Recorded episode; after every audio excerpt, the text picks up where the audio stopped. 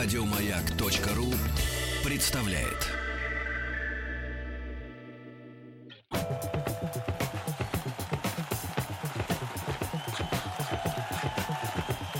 Радиостанция «Маяк» и Федерация хоккея России представляют. История красной машины. К 70-летию отечественного хоккея. Еще раз здравствуйте, дорогие друзья. Действительно, 22 декабря 1946 года. Эта дата навечно вписана в историю как день рождения отечественного хоккея. Ровно 70 лет назад в пяти городах состоялись стартовые матчи первого чемпионата СССР. И Радиостанция «Маяк» совместно с Федерацией хоккея России решила сделать цикл. Мы решили сделать цикл программ о нашем хоккее, о тех людях, которые творили историю, которые приносили нам победу. Это очень трепетно, это очень волнительно, но я надеюсь, что у нас а, получится. Мы все знаем о хоккее. Мы знаем, что такое стартовые пятерки, как правильно вбрасывать, э, как формировать команду. Мы все даем резу... ну, мы все даем какие-то советы. Мы лучше тренеров знаем все, как играть в хоккей. Все о хоккее знаем. Но мне кажется, что мы не знаем истории. А это очень важно. И моим соведущим все эти дни будет э, Всеволод Владимирович Кукушкин. Это Всеволод Владимирович, во-первых, здравствуйте. Еще раз, да. Здравствуйте всем. Да, это э, человек, э, который знает о хоккее практически все. Он журналист, он освещал 11 Олимпийских игр, множество чемпионатов мира, все Кубки Канады э, по хоккею. Мало того, этот человек является советником Международной Федерации хоккея. Уж сколько он знает байк. Вах. Это так многообещающе бы вы меня представили, что просто я уже и немножко в растерянности. С одной стороны, надо говорить серьезно, а с другой стороны, байки. А, байки это всегда интересно, но а, приятно говорить то, что знаешь, то, что видел. А если надо говорить о том, что только читал или слышал, это немножко сложнее. Но поэтому у нас сегодня будет разговор о первом самом этапе. Тут уж согласитесь со мной, я не видел 30-е годы. Ну, не родился еще. Но э, я тоже, э, может быть, я вас удивлю, но я, я тоже Знаешь, не застала те времена. Вот. Но а, давайте все-таки начнем а, с того, как зародился хоккей шаб, шайбой. Я очень много прочитала информации в интернете, и основная версия это то, что англичане привезли в Канаду хоккей на траве. Так это было. И, ну, а канадцам было холодно, и они решили, что, в общем, что на траве, э, трава у нас не так часто бывает, давайте-ка мы это все попробуем сделать на льду. Ну, это, конечно, красивая история. Но, значит, э, кто такие канадцы? Если мы возьмем те племена, которые жили на территории Канады современной, они, это были индейцы, которые, конечно, ни во что не играли. Они там снимали скальпы, как рассказывал Фенибор Куприн. Угу. Вот, эта шутка была традиционная, Фенемор Куприн. Да. Потому что это э, однажды роман Фенемора Купера какой-то спекулянт продавал тогда были спекулянты книгами, и он, значит, бегал. Это же знаменитый роман Фенемора Куприна «Яма». Вот, но это все шутки. Значит, индейцы, конечно, ни в какой хоккей не играли. А приехали англичане, это были военные, в городишко под названием Кингстон, там был большой залив, озеро Онтарио, вот, и они стали там гонять по льду а, кусок дерева. Вообще-то а, все вот эти игры с клюшками, они берут свое происхождение от гольфа, не от хоккея на траве. Потому что шел пастух, собирал шерсть, сматывал ее в клубок, еще там немножко глины добавлял, брал свой посох, как ударит куда-нибудь подальше, и потом смотрит, где шарик приземлился, и идет следом и гонит свое стадо. И так, значит, в общем, он совмещал и стадо гнал, и основывал гольф. Вот это были э, пастухи, которые э, жили в основном в Шотландии, потому что гольф берет своим, свое начало из Шотландии. Ну а дальше так сказать, и пастухов брали в армию, отправляли э, воевать, все, завоевывать Канаду. Ну и отправились они. И в Кингстоне они стали гонять эту самую шайбу по льду. Озеро Онтарио, оно имело тогда привычку замерзать. Зимы-то были настоящие. Вот. Играли они не, конечно, никакие пятерки, ничего. Называлось это все шинни. Вот. И мчались по льду, там сталкивались, гоняли, все хорошо. Ворот не было, но всем было весело и хорошо. Потом кто-то стал задумываться, что может из этого игру сделать. Давайте придумаем. А игра, она когда получается игрой? Когда есть хоть какие-то правила. А иначе как... Э, ну без, да, без как правил. понять, кто выиграл, да. Да, ну и кто выиграл, а уже без правил-то это как-то... Ну давайте хотя бы на команды поделимся. Вот вы левые, мы правые, так сказать, или зеленые, или белые, или еще что-то. Вот с этого все и началось. Ну а потом уже, когда, так сказать, появились катки, а, нашелся такой а, канадец Крейтон, который учился в университете МcGill, и в середине 19 века он взял и составил правила. Всего их было семь. Так мало? Да, а между прочим, правила футбола, если вы посмотрите, основные ключевые правила футбола, тоже великая игра, там было всего 11 правил. А все остальное это комментарии к правилам. Они так и остались 11 основных. Вот. Поэтому, так сказать, шайба, пересекшая линию ворот, считается гол. Вот это правило. А вот уж как она тут пересечет и чем... Это уже дальше идут разъяснения, что обязательно нужно ее клюшкой туда запихнуть, а не ногой. В общем, есть Мгм. возможны варианты. А размеры площадки уже тогда они определили? Сейчас я вам расскажу. Это забавная история. Размеры площадки были определены чисто случайно. Если вас занесет судьба в Монреаль, симпатичный город, старый, старая его часть, то там а, есть две улицы. Одна улица называется Стэнли, а вторая называется Пил. Так вот, от одной улицы до другой был каток под названием Виктория. М. И вот расстояние между этими двумя улицами, это чуть больше 60 метров, и определило расстояние ледовой площадки. Вот и все. Так что никакого научного изыскания, там, что вот вычисляли, сколько там добежать, не добежать, ничего этого не было. Вот был каток Виктория, вот на нем, значит, расстояние было 60 метров, тогда они, правда, это в ярдах мерили, вот, ну, померили и так и объявили. Дальше а, стали играть хоккей. Правила уже есть, 7 правил, команда была 7 человек, там, вот, и все, поехало. Дальше стали искать судью. Еще и судья был. Вот. Ну, судьи были, так сказать, такие любители. У них был колокольчик, свистка, да, ну, они потом додумались до свистка. Колокольчик был. Вот. Ворота, ну, сделали ворота. Потом стали думать, шайба-то пролетает, что делать? Пошли к рыбакам, взяли рыбацкую сеть, отрезали кусок, повесили на ворота. И так шайба перестала пролетать через ворота в зрителей, потому что это было опасно. Вот, и первая э, шайба-то, она была деревянная, и к тому же она была квадратная. Ну, так играли. Но каток Виктория был очень любопытен. Там посередине стояла эстрада, потому что он был для массового катания. И там был оркестр. Играл оркестр, парочки катались, все красиво. Вот, а когда играли команды, у них была задача выяснить, из с какой стороны от эстрады соперник с шайбой на тебя выскочит. Ну, бывало.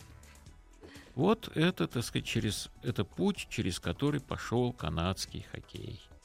А дальше он совершенствовался, все нормально, все хорошо. Значит, сейчас в Монреале здание, вернее, место, где стоял каток Виктория, потому что каток сгорел, ну, пожары, они беспощадны.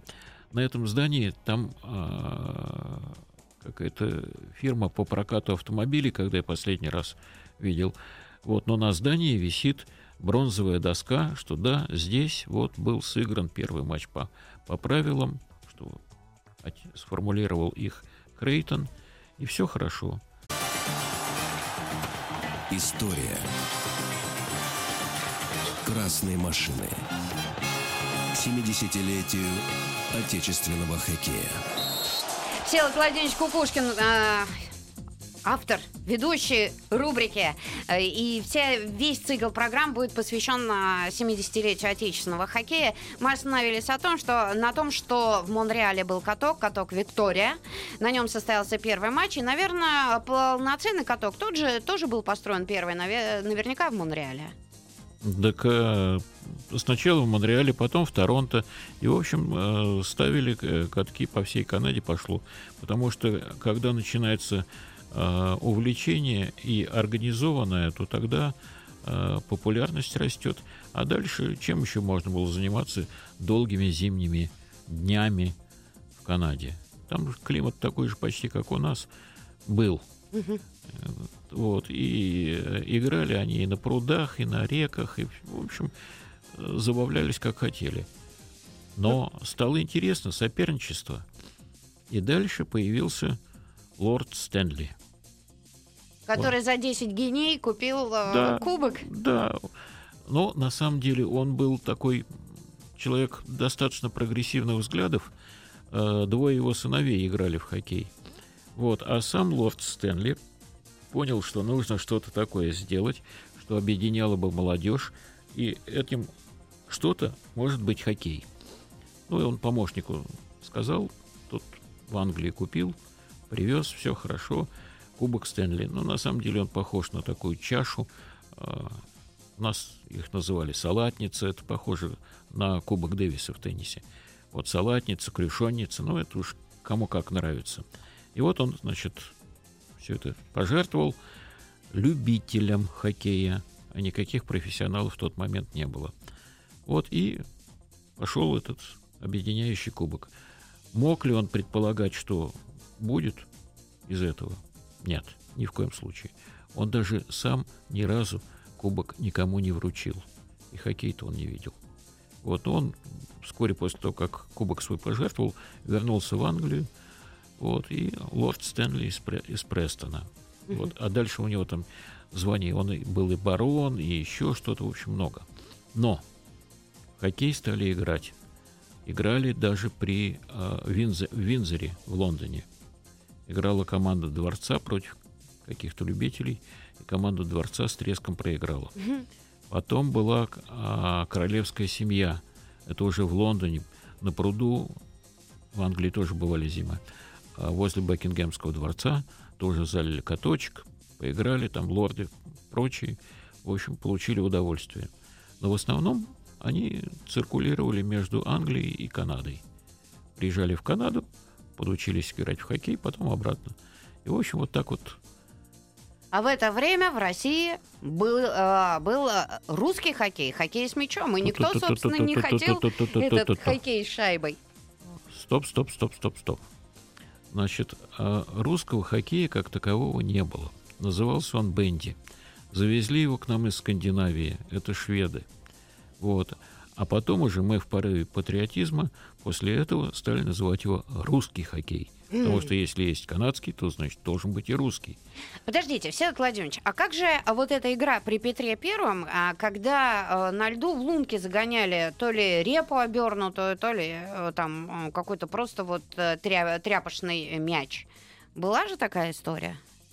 Может быть и была, но это очень напоминает гольф, а также гравюры старых голландцев. Дело в том, что такой президент Международной Федерации хоккея Гюнтер Собецкий очень любил показывать канадцам значит, э, репродукции гравюр старых голландцев. Какой-то голландец стоит на коньках, опирается на клюшку, похожую на клюшку для гольфа или для, на клюшку для хоккея с мячом, и там еще где-то мячик, и кто-то там вдали еще катается, и вот он дарил эту репродукцию этой гравюры, все, значит, говорили, да, все-таки это пришло из Европы. Так что mm-hmm. он был патриот того, что хоккей пришел из Европы.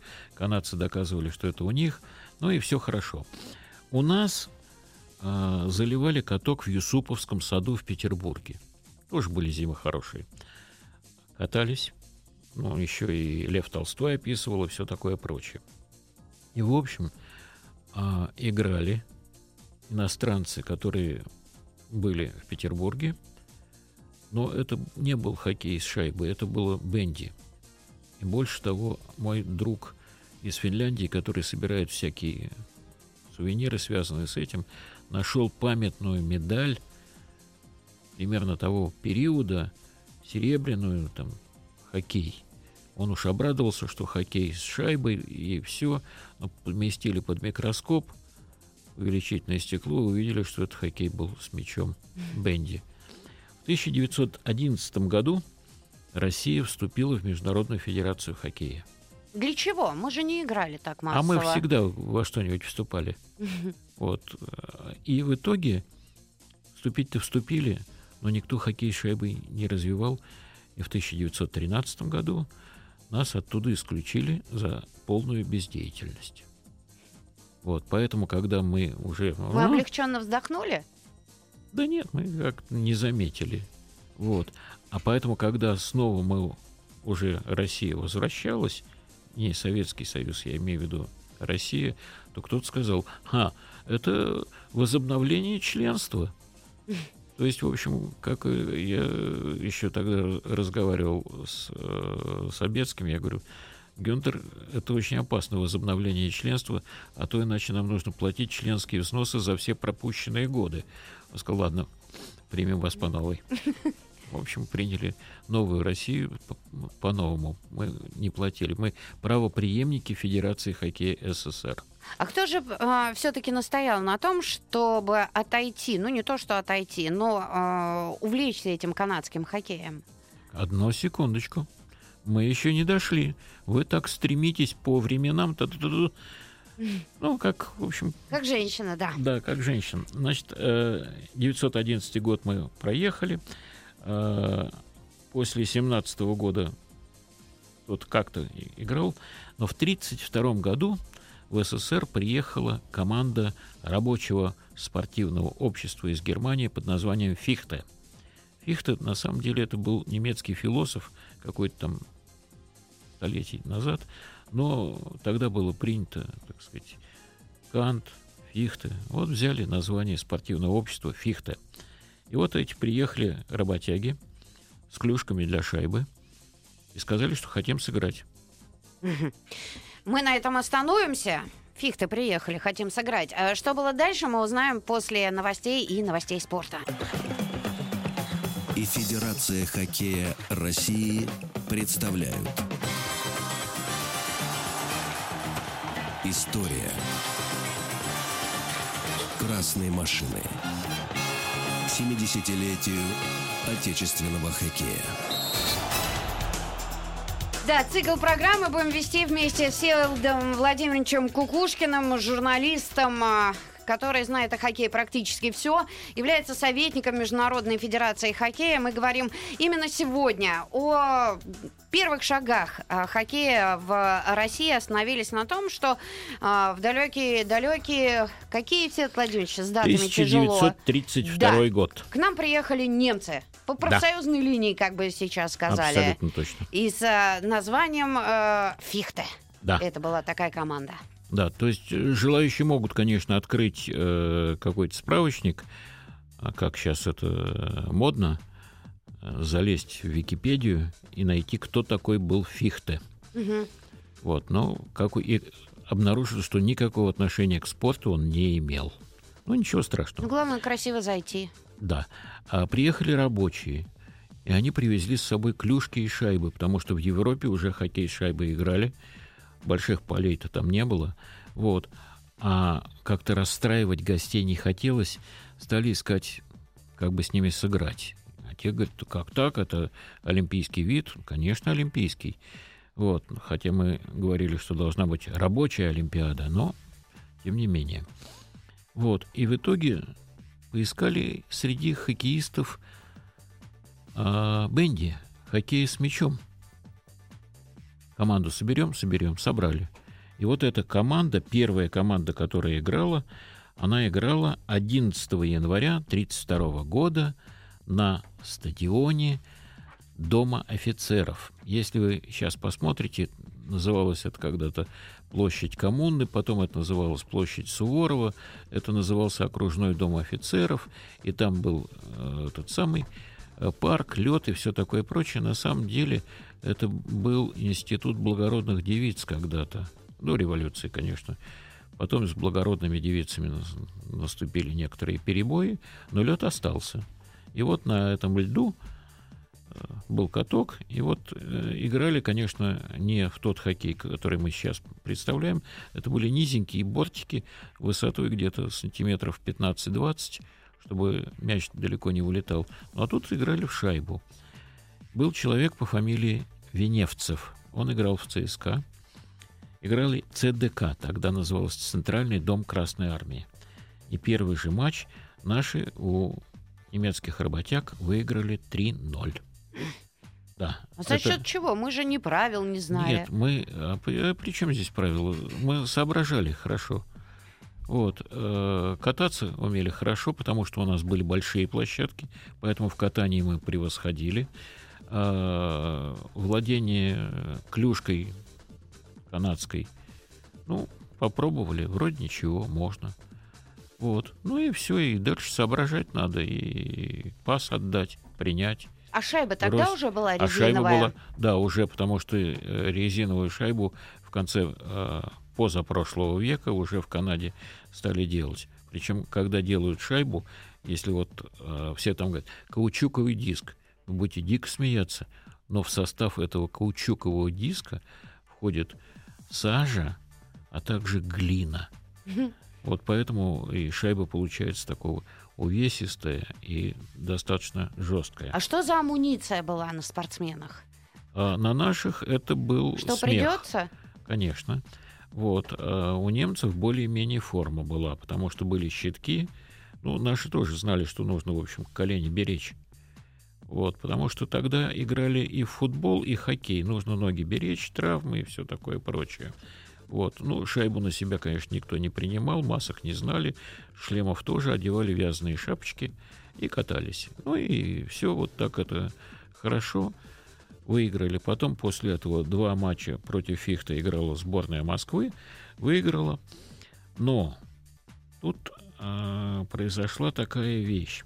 32 год, выходит журнал «Физкультура и спорт», в котором пишется, что вот сыграли, выиграли сборная Москвы у команды Фихта 6-0 и 8-0, а приговор безменный автор журнала «Физкультура и спорт», я специально взял, чтобы процитировать, оценку, что такое канадский хоккей – Игра носит сугубо индивидуальный и примитивный характер, весьма бедна комбинациями и в этом смысле не выдерживает никакого сравнения с бенди.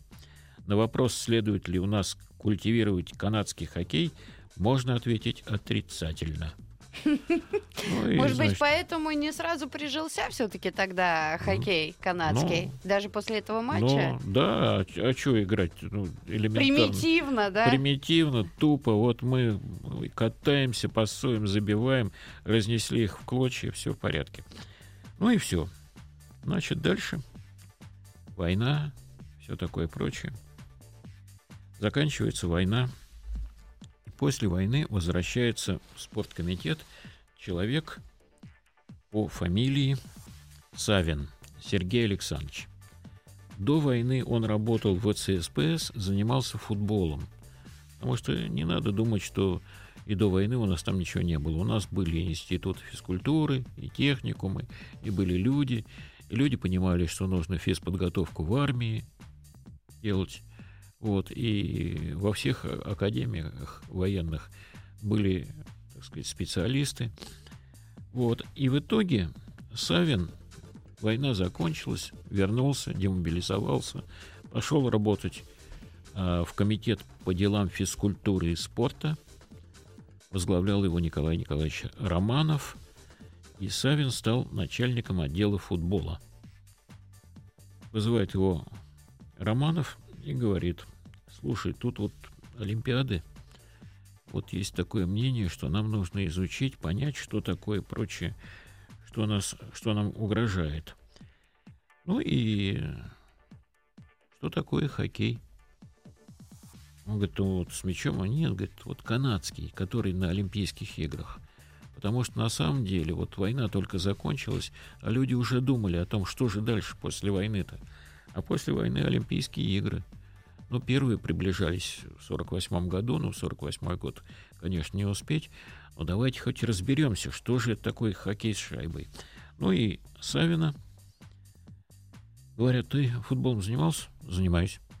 Теперь хоккеем. Кататься умеешь? Умею. Ну, все. Не отказаться. И не отказаться. Значит, и Савин пошел спрашивать у людей, которые кто что знает, и встречает а, футбольного судью Эдгара Клавса из Риги. Вот. Отношения были нормальные, спокойные, хорошие. Он говорит, Эдгар, ты знаешь? Он говорит, конечно. Я и сам играл, и судил. Ну, в общем, слава тебе, Господи, есть. Эксперт нашелся. Эксперт нашелся. Давай приезжай в Латвию, все будет. А Савин поехал в Ригу. Вернулся оттуда, он привез клюшку, шайбу, а оказалось, что еще эти самые рабочий союз Фихты после этих поражений э, и клюшки, и шайбы оставил все в Институте физкультуры. То есть в Институте физкультуры у нас тоже знали, что такое хоккей с шайбой. Ну и все. Значит, в итоге а, Савин вернулся к Николаю Николаевичу Романову, отчет свой, ну, тогда же нужно было обязательно писать отчет о командировке, но это не то, что там потратил 3 копейки на, на, угу. на трамвай, вот, а нужно было объяснять.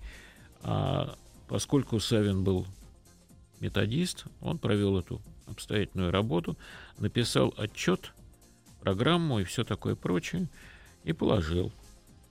А, примерно неделю или две его доклад лежал на столе у Романова. Резолюция была классная.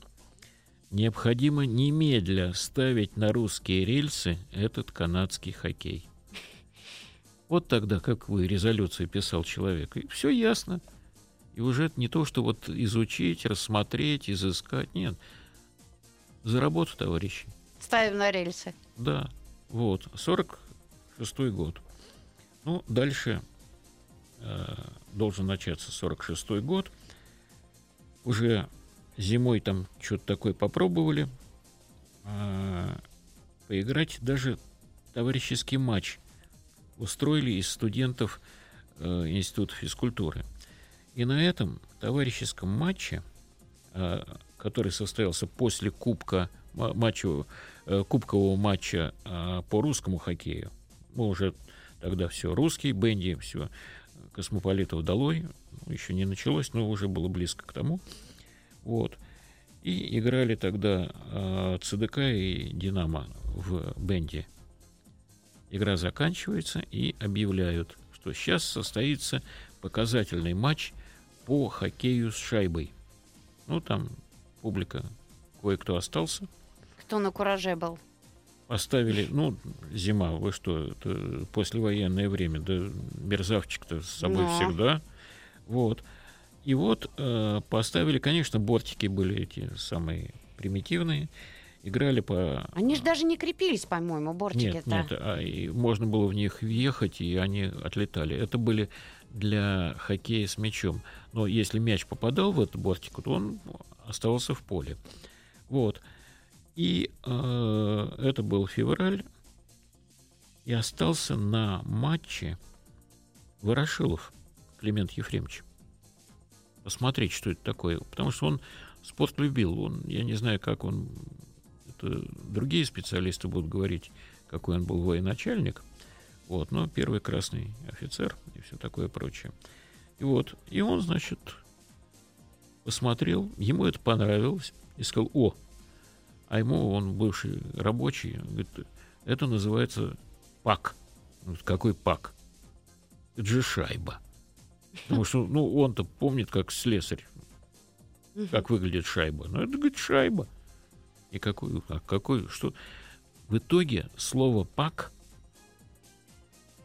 у нас не было его перевода. Мы не знали, что это такое. Ну, пак и пак. А теперь стала шайба. Вот, то есть авторство принадлежит Клименту Ефремовичу Ворошилову. Ну надо же. Вот, ну это ничего. Еще была одна замечательная история а, про булит. Почему у нас булит называется? Вот, спасибо, мы правильно к этому подъезжаем. Ну, Романов написал резолюцию «Утверждаю». Все, посылают информацию в разные спортивные клубы и прочее, прочее, что давайте приезжайте, будем проводить семинар.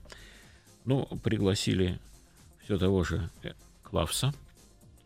Он приехал вместе с, э, со своим э, товарищем из э, Риги.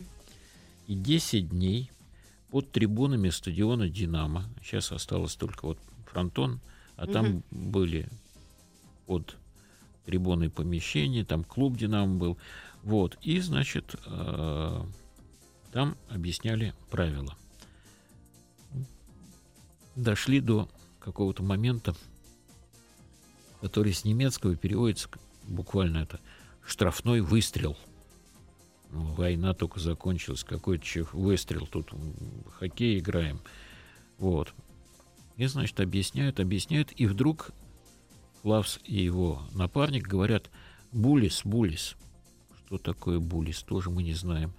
Они показывают, что это вот игрок, вот, вот, вот, он, он как бычок вот так вот раскачивается, и когда он, значит, Аркадий а вот Иванович, как перевели, Всеволод Владимирович, после небольшой паузы. История красной машины. К 70-летию отечественного хоккея. Итак, канадский хоккей пришел э, в Россию. Была дана команда. Эта игра нам нужна. И мы начали тщательно изучать правила.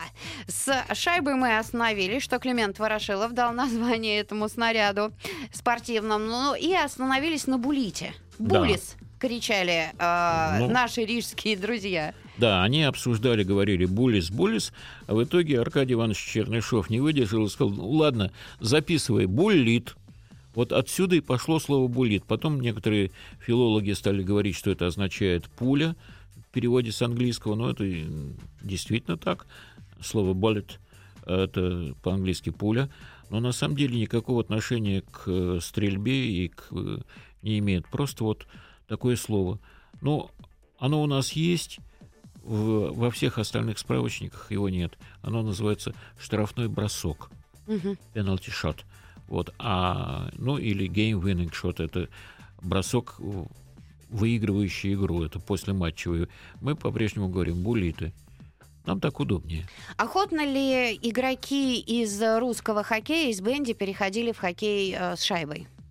А тогда все отовсюду переходили. Они играли летом в футбол, зимой в хоккей. Вот э, Виктор Васильевич Тихонов, он же был футболист.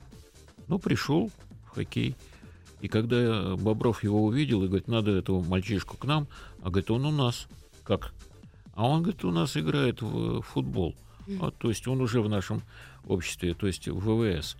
Вот. Дальше что еще было? А, ну, судьи были разные. Взяли судью из э, хоккея с мячом, такого Николая Усова из Питера. Пригласили судить шайбу. А, сможешь? Да, конечно. Правила, знаешь, видел, вышел, там начинается атака, он свисток. Что такое? Говорит, Здесь нет офсайтов, это другая игра. Ну да, вы будете меня еще учить, нет офсайтов. В общем, после первого периода, перерыв, его в раздевалке объясняют правила. Что это за игра без офсайта? Ну, это, не то. Вот, ну, быва- бывают и такие вот. А при этом, так сказать, когда ему хоккеисты говорили, что там нет офсайта, он говорит, ну, вы, вы еще меня учить будете.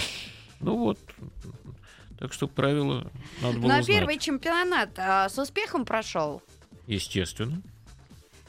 Понимаете, какая вещь? Заморская штучка вдруг появилась. Послевоенный год, а, 46-й. И так, в общем-то, не густо мы жили, не богато.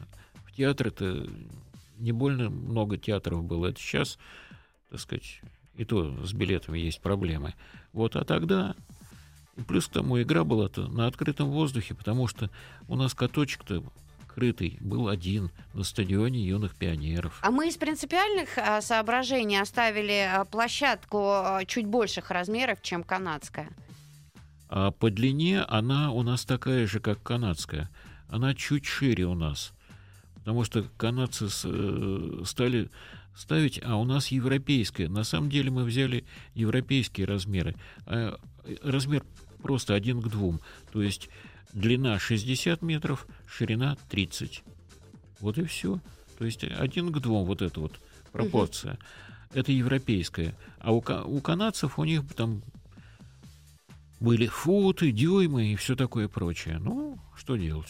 И еще один вопрос, который э, пришел от наших радиослушателей. Мы не отметили, что означает слово хоккей. Как оно вообще возникло? О, вот это вот уже такой вопрос на засыпку.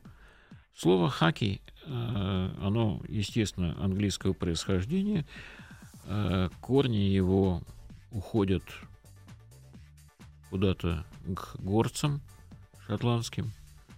Вот. Но что там, откуда, надо и... принять как должное. Давайте согласимся. Да. Хоккей, он и есть хоккей. Булит, он и есть булит. Спасибо огромное. Сегодня у нас а, был а, интереснейший разговор об истории хоккея. Всеволод Владимирович Кукушкин, огромное спасибо. До завтра. Еще больше подкастов на радиомаяк.ру